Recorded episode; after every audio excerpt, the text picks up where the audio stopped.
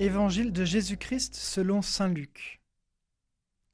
En ce temps-là, Jésus disait à la foule, À qui donc vais-je comparer les gens de cette génération? À qui ressemblent-ils Ils ressemblent à des gamins assis sur la place qui interpellent en disant, Nous avons joué de la flûte et vous n'avez pas dansé. Nous avons chanté des lamentations et vous n'avez pas pleuré. Jean le Baptiste est venu en effet il ne mange pas de pain, il ne boit pas de vin, et vous dites c'est un possédé. Le Fils de l'homme est venu, il mange et il boit, et vous dites voilà un glouton et un ivrogne, un ami des publicains et des pécheurs. Mais par tous ces enfants, la sagesse de Dieu a été reconnue juste.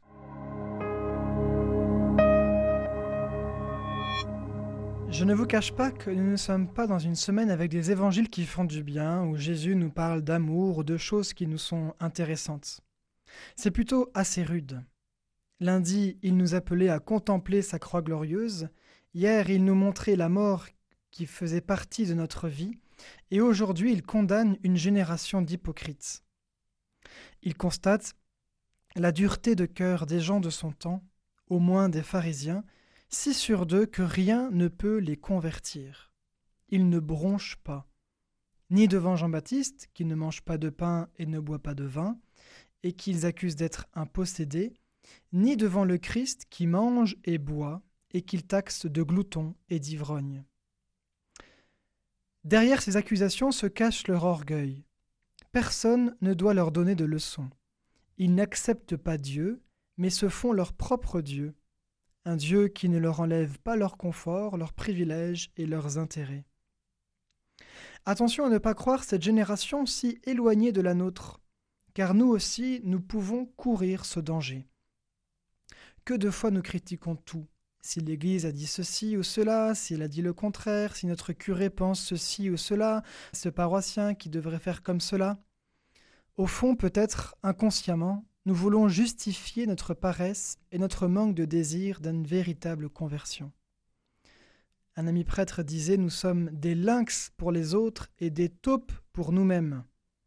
Nous voyons tout de suite ce qui ne va pas chez les autres et nous ne voyons rien pour nous, ou du moins nous faisons semblant de ne rien voir. Nous sommes des lynx pour les autres et des taupes pour nous-mêmes. Nous devrions plutôt laisser la parole de Dieu toucher notre cœur et nous convertir. Laisser sa force nous changer, nous transformer. Mais pour cela, nous devons demander le don de l'humilité.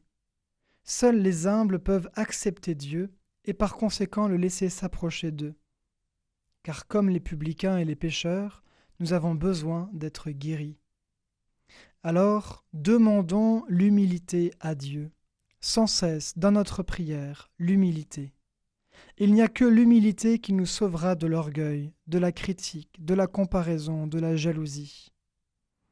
Je voudrais finir cette méditation par une petite prière pour demander l'humilité. Rends-moi humble, Seigneur, de cette fragile humilité qui m'ouvre à l'autre, pour accueillir sa blessure et la mienne. Libère-moi de désirer la première place, pour que je puisse aimer en m'oubliant. Rends-moi humble, Seigneur, de cette sainte humilité qui vient de la prière, où descendant au centre de mon âme, je ne vois que ta lumière pour la répandre autour de moi. Demandons l'humilité.